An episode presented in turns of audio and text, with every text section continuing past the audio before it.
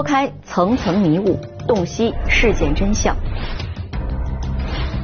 根据真实案件改编，面向大众普法，请看一线系列节目《一线探案》。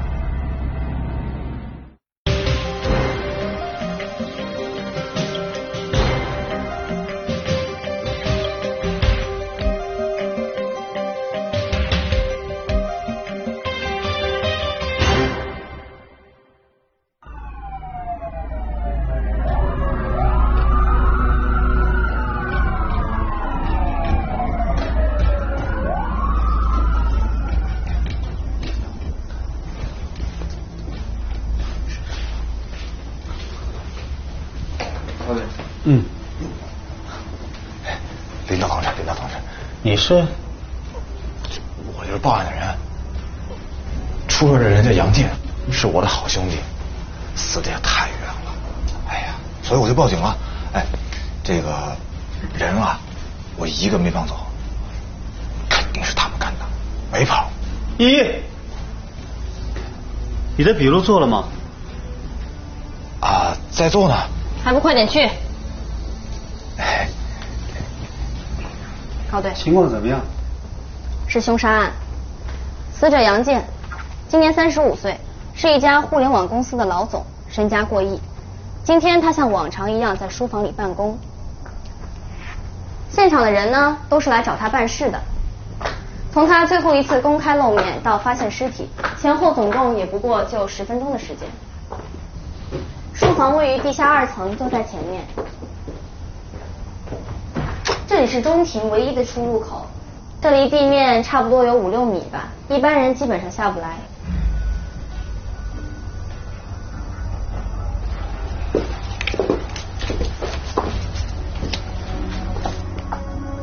死因？初步判定是头部受到了重伤，凶器应该就是这个球杆，具体情况还需要法医进一步检验。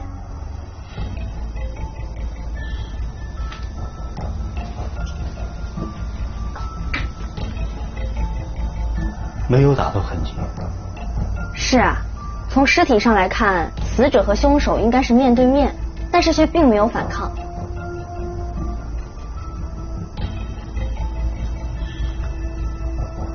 现场的财物呢？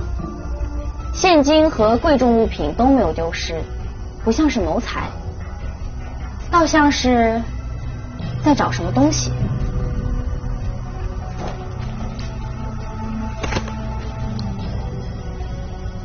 让技术科的同事先拿去解锁，尸检也抓紧开始吧。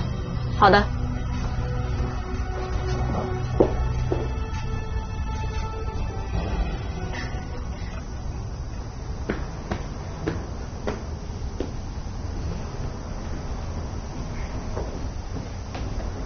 都交代好了。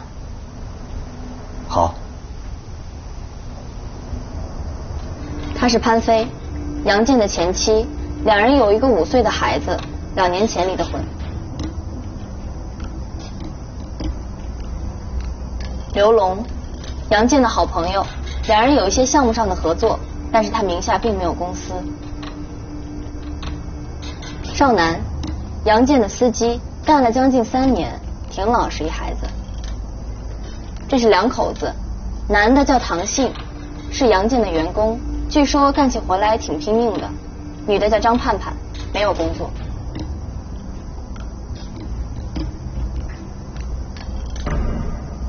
把监控调出来。是。还有，给我找一个安静的地方，我想和他们单独聊聊。别墅内只有客厅一处的监控，案发前两个小时的画面都记录在里面。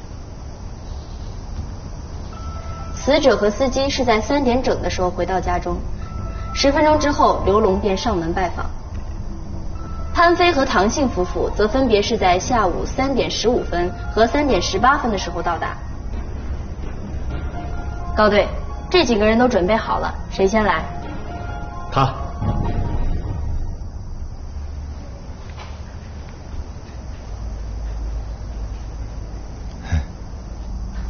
说说看。你来了以后，都发生了什么？我想想啊，呃，一开始我跟建哥在房里谈事儿，然后嫂子来了，我就出去了。紧接着，小唐他们俩来了，再然后，小唐他们俩跟建哥谈完，就出事儿了。具体一点，比如说你下楼以后去做了什么？啊？三点二十二分，杨建和唐姓夫妇下楼，应该是让少南去取什么东西。二十五分，你拿着东西下了楼，里面是什么？我哪知道啊？就硬邦邦的，跟我也没关系，我就没多问。那你还抢着送过去？我我我这不是顺手帮个忙嘛？再说了，我送进去之后，我我不就出来了吗？五分钟后，也就是三点半，你才从楼下上来。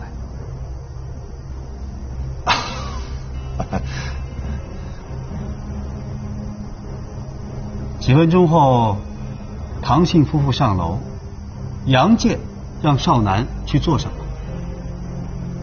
好像是去拿酒吧，后院有个酒窖，好酒挺多的，我去过几回，还真挺冷的。接着你就发现杨建遇害了。啊，我这不还有事没谈完吗？我就进去一看，就那样了。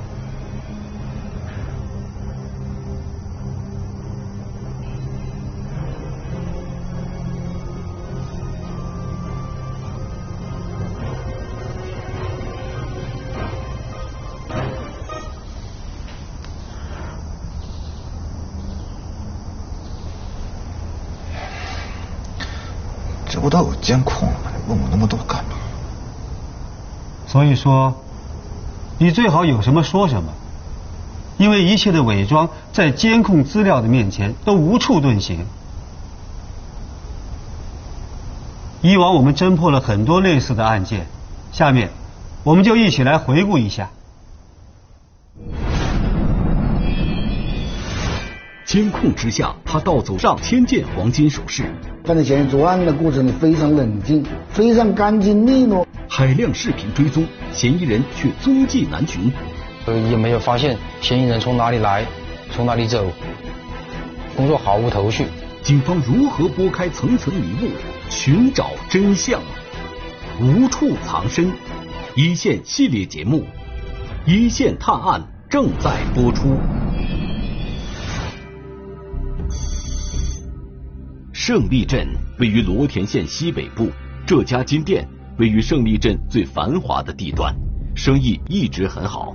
二零二零年五月十九日早上，第一个到达金店的店员却看到这样一幕：看到我们这个黄金柜台，呃，被盗了，然后他是从这边，然后到这边，到这边哦，他没有到那边去，只是单子到这里，这里全部是封的，包括了我们的这个货品的工具啊。这个斧托全部都封了嘛？大概多少件？这有数吗？一千。呃，有一一千多件。平常这些东西是不收的嘛？就是会收。有一些贵重的应该要收锁到保险柜嘛？会的，会的。那那天为什么没收？那因为我们当时我们下班了很晚，下班了很晚的话，第二天又紧接着我们要做大型活动。按照当时的金价初步估算。被盗的一千多件黄金首饰，总价值高达三百多万。接到报警后，侦查员立即兵分多路对案件展开调查。侦查员首先调取了金店内的监控视频，查看了嫌疑人实施盗窃的过程。二零二零年五月十九日凌晨两点五十九分，嫌疑人推开了金店储物间的门，进入到金店内。环视一圈后，又退了回去。一分钟后，嫌疑人再次出现在监控画面中。是，他是戴着一个草帽，然后穿着一件红色的雨衣，戴了手套，全副武装着，还戴了口罩。这一次，嫌疑人开始作案了。只见他先连续撬开了三个。摆放黄金耳环、戒指等重量比较小的饰品的柜台，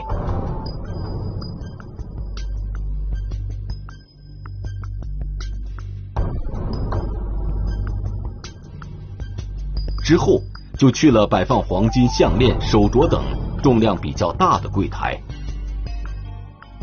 作案手法很老练，撬一个柜门可能也就两三秒钟的时间，整个盗窃的过程用了将近二十分钟。撬开柜门后，嫌疑人依次把柜台内的黄金首饰放进事先准备好的红色手提袋中。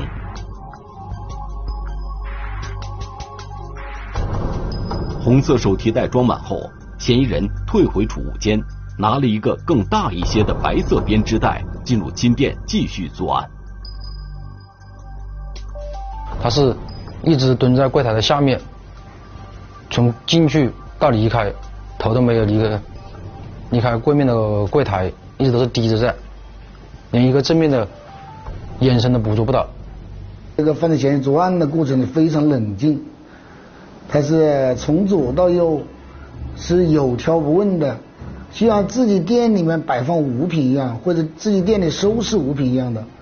非常干净利落，而且又是非常冷静的，把所有的东西一袋袋子装完。作案后，嫌疑人退回到储物间，彻底消失在监控画面中。数百万首饰被盗，嫌疑人究竟是谁？警报未响，是意外还是内部作案？案件重大，警方该如何侦查？无处藏身，一线探案继续播出。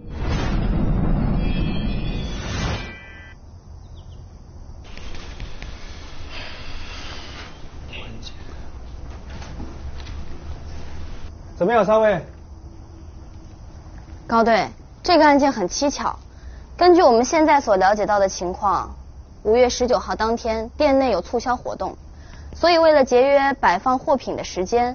店员在五月十八号的晚上并没有将首饰放进保险柜，但是店里不仅有监控系统，还有报警系统，一旦有人从正门进入，都会立即触发警报。会不会是他们忘记打开了呢？这个我已经确认过了，店员都是在反复检查监控系统和报警系统，确认无误之后才离开的景点。要我说啊，这就是内部作案，或者是内外勾结，警报响都没响。肯定是有人做了手脚，而且你说巧不巧，偏偏挑了首饰没有放进保险柜这一天。可是小苏已经检查过了呀，报警系统完全没有任何问题，况且嫌疑人还被监控给拍了下来。是的，内部人员作案，毕竟也只是一种可能。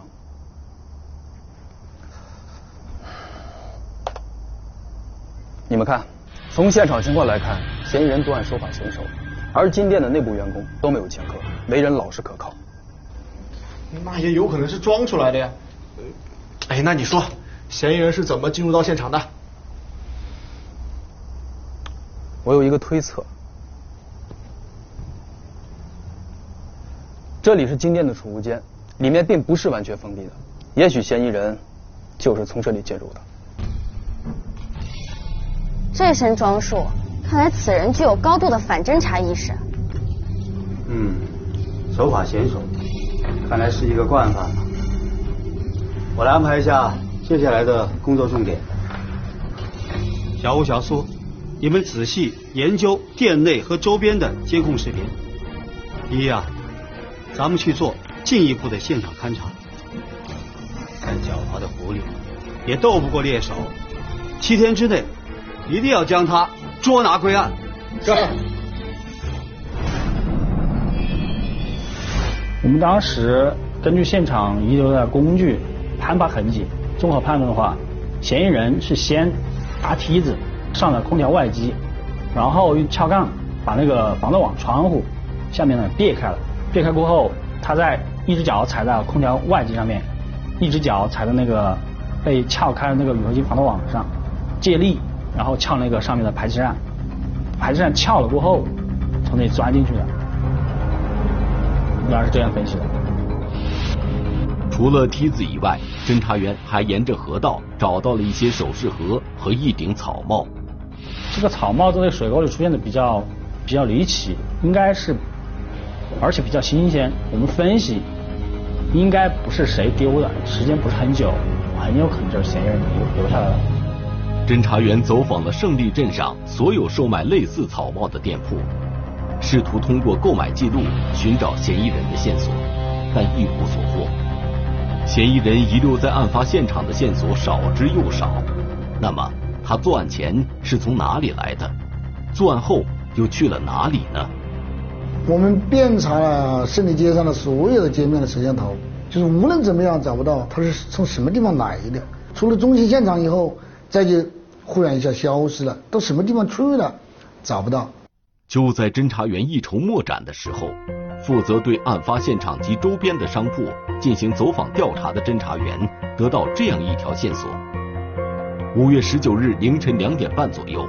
有人曾试图撬开与被盗金店邻近的另外一家金店的后门门锁。那个店主里面有值班的一个人，他听见楼上有动静，他就把所有的灯打开，不不断的喊人，是谁谁谁？哎，犯罪嫌疑人就有点害怕了，里面毕竟有人噻，他就离开了那个现场，然后来到了这个现场，两个距离只有二十米，非常近。两家金店先后被撬盗，这显然不是巧合。侦查员分析。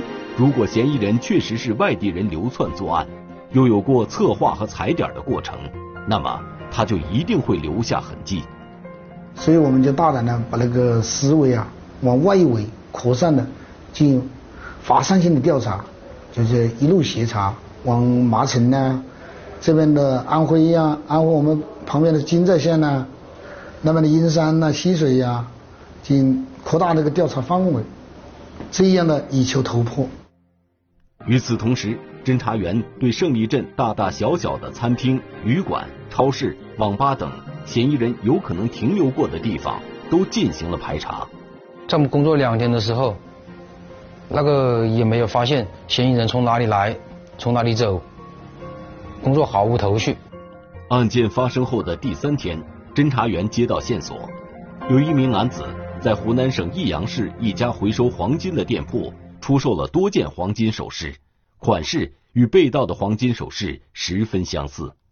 当时我们还派了一部分侦查员到湖南去，就是为了确定是不是真的是这边销赃，但不是从这个店里出去的。侦查员重新梳理了案情，决定再次将工作的重点围绕案发中心现场展开。既然路面监控没有捕捉到嫌疑人的身影，嫌疑人作案后。会不会是顺着被盗金店背面的河道步行离开的呢？所以我们就沿下游搜索，下游大概一百五十米的位置就跟那个胜利河交交接了，那个小河沟就跟通到大河里去了，在那个胜利外滩大桥下面，在那个位置发现了嫌疑人丢弃的那个首饰盒，就是金店的首饰盒。所以我们要把这个周边的店铺啊，就是所有能够对对着这个大桥的。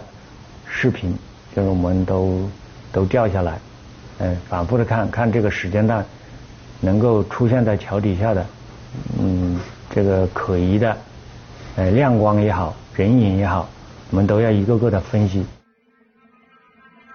五月十九日凌晨四点十八分，胜利外滩大桥附近有可疑的亮光闪烁，但是由于天色漆黑，河道中间又没有路灯，黑暗中。侦查员根本无法区分这处亮光究竟是在桥上还是桥下，于是侦查员想了一个办法。这上面就桥面以上就遮住了，这下面就是反映出来是那个桥底下。我们再看晚上的，看这里就反复出现这个亮光。当时因为时间是凌晨四点钟嘛。这下面有这个这个有有人活动呢，我们就觉得这个亮光比较反常，应该是结合这个现场的一个情况，第二现场这个情况，我们分析应该是嫌疑人在这里处理那个首饰盒子。这处可疑亮光断断续续，时明时暗，直到凌晨五点多才彻底消失。当时天刚亮。再加上监控探头的位置离胜利外滩大桥太远，肉眼根本无法分辨嫌疑人的方位。最后我们想到一个办法，就把那个视频以四倍的速度播放，就是影像里面在洞里面就是一个快进的过程，朦朦胧胧的能看到人人影在动，哎，正常速度播放你根本就看不清楚嫌疑人是什么时候离开的，用四倍的速度播放才看到一个人影离开。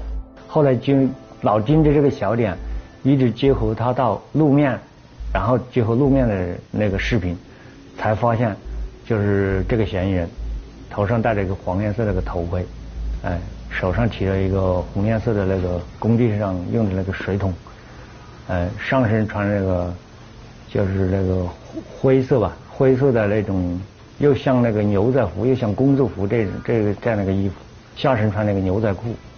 然后穿着黑色的那个鞋子。视频追踪嫌疑人中露马脚，换装术藏踪迹，他心存侥幸；铁证如山，他认罪伏法，无处藏身。一线探案继续播出。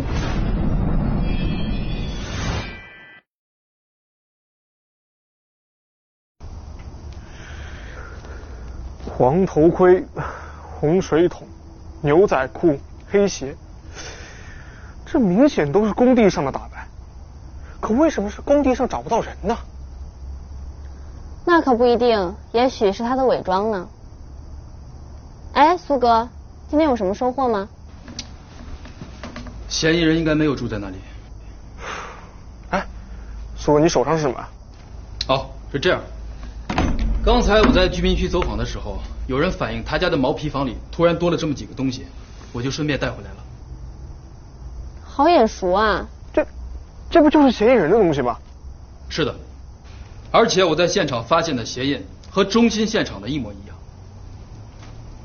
果然不出我所料，这个人在小区里面又一次换装了，看来他很警觉呀。那我来找找看。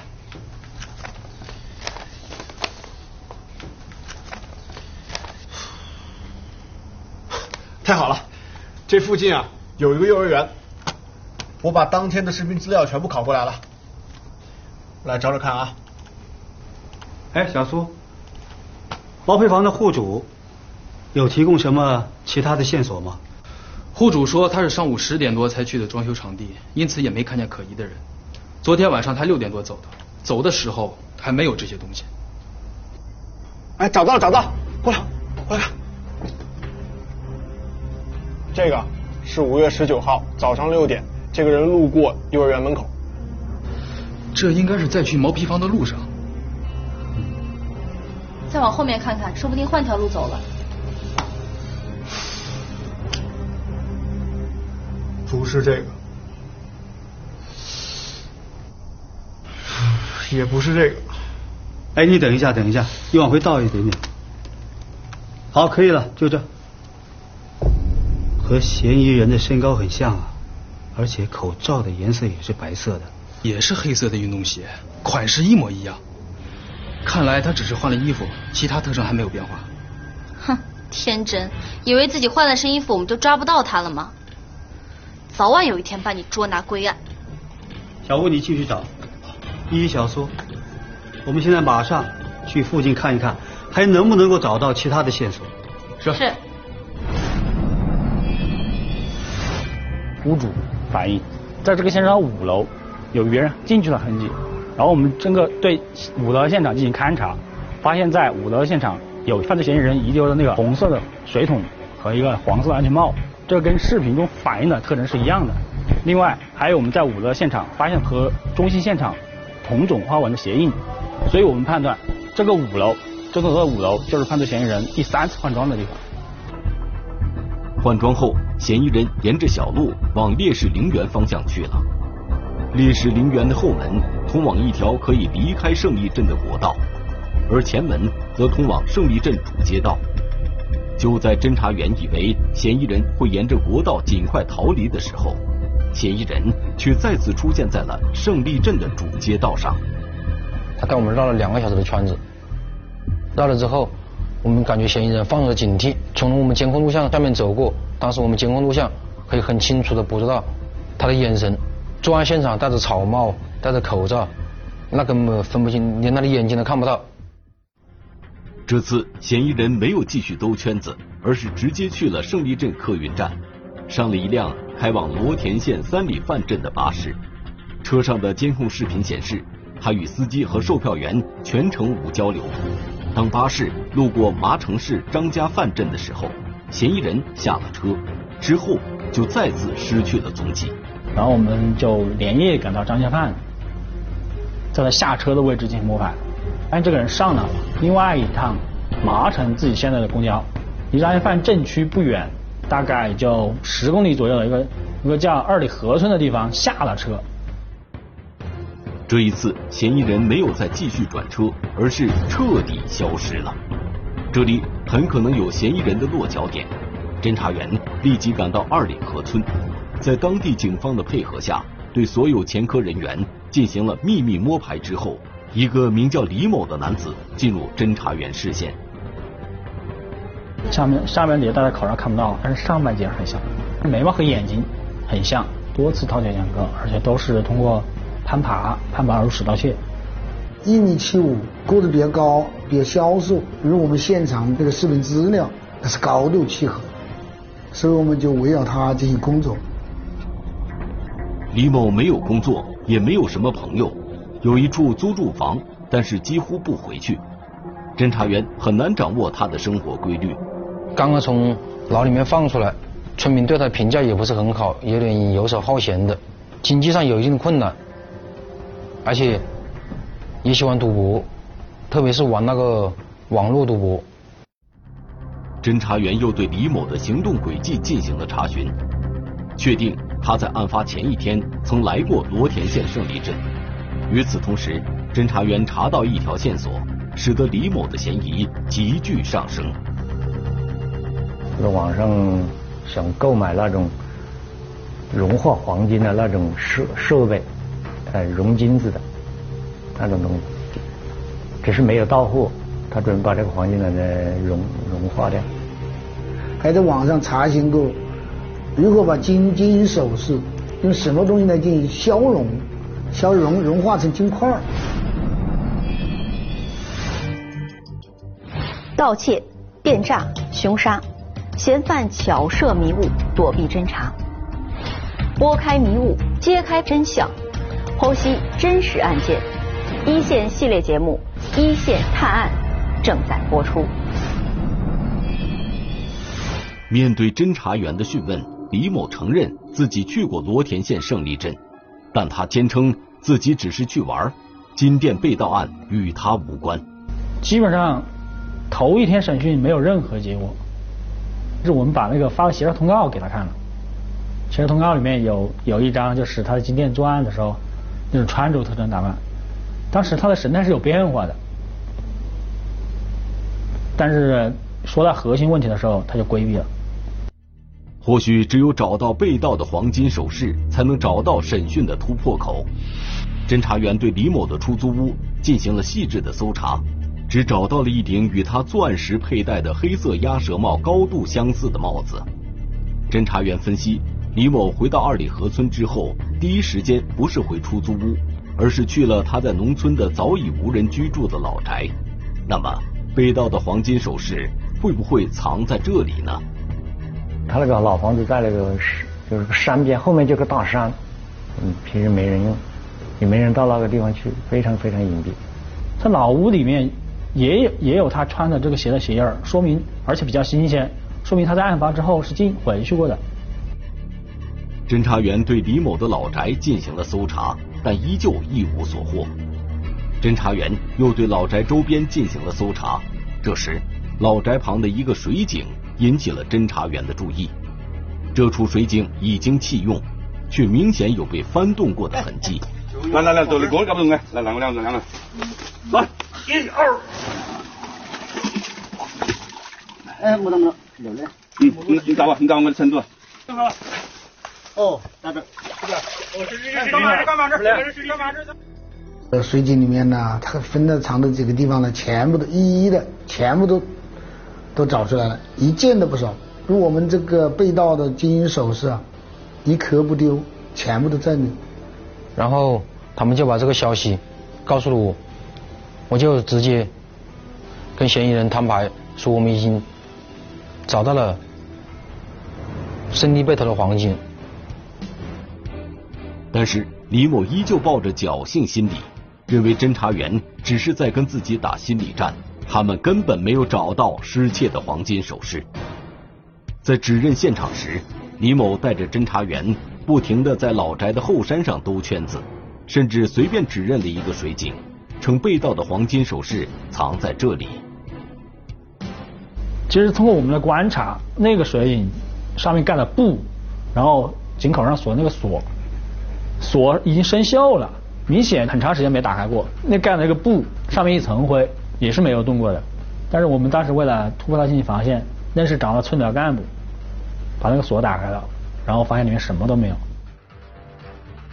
等侦查员将李某带到老宅旁的水井，并给他看了打捞出来的黄金首饰之后。他终于承认了自己五月十九日凌晨在罗田县胜利镇盗窃金店的事实，却否认自己是有预谋的作案。当时我也不知道他是金店，但是因为当时我后面我窗户上面看的是里面就是一个小房子，黑漆漆的。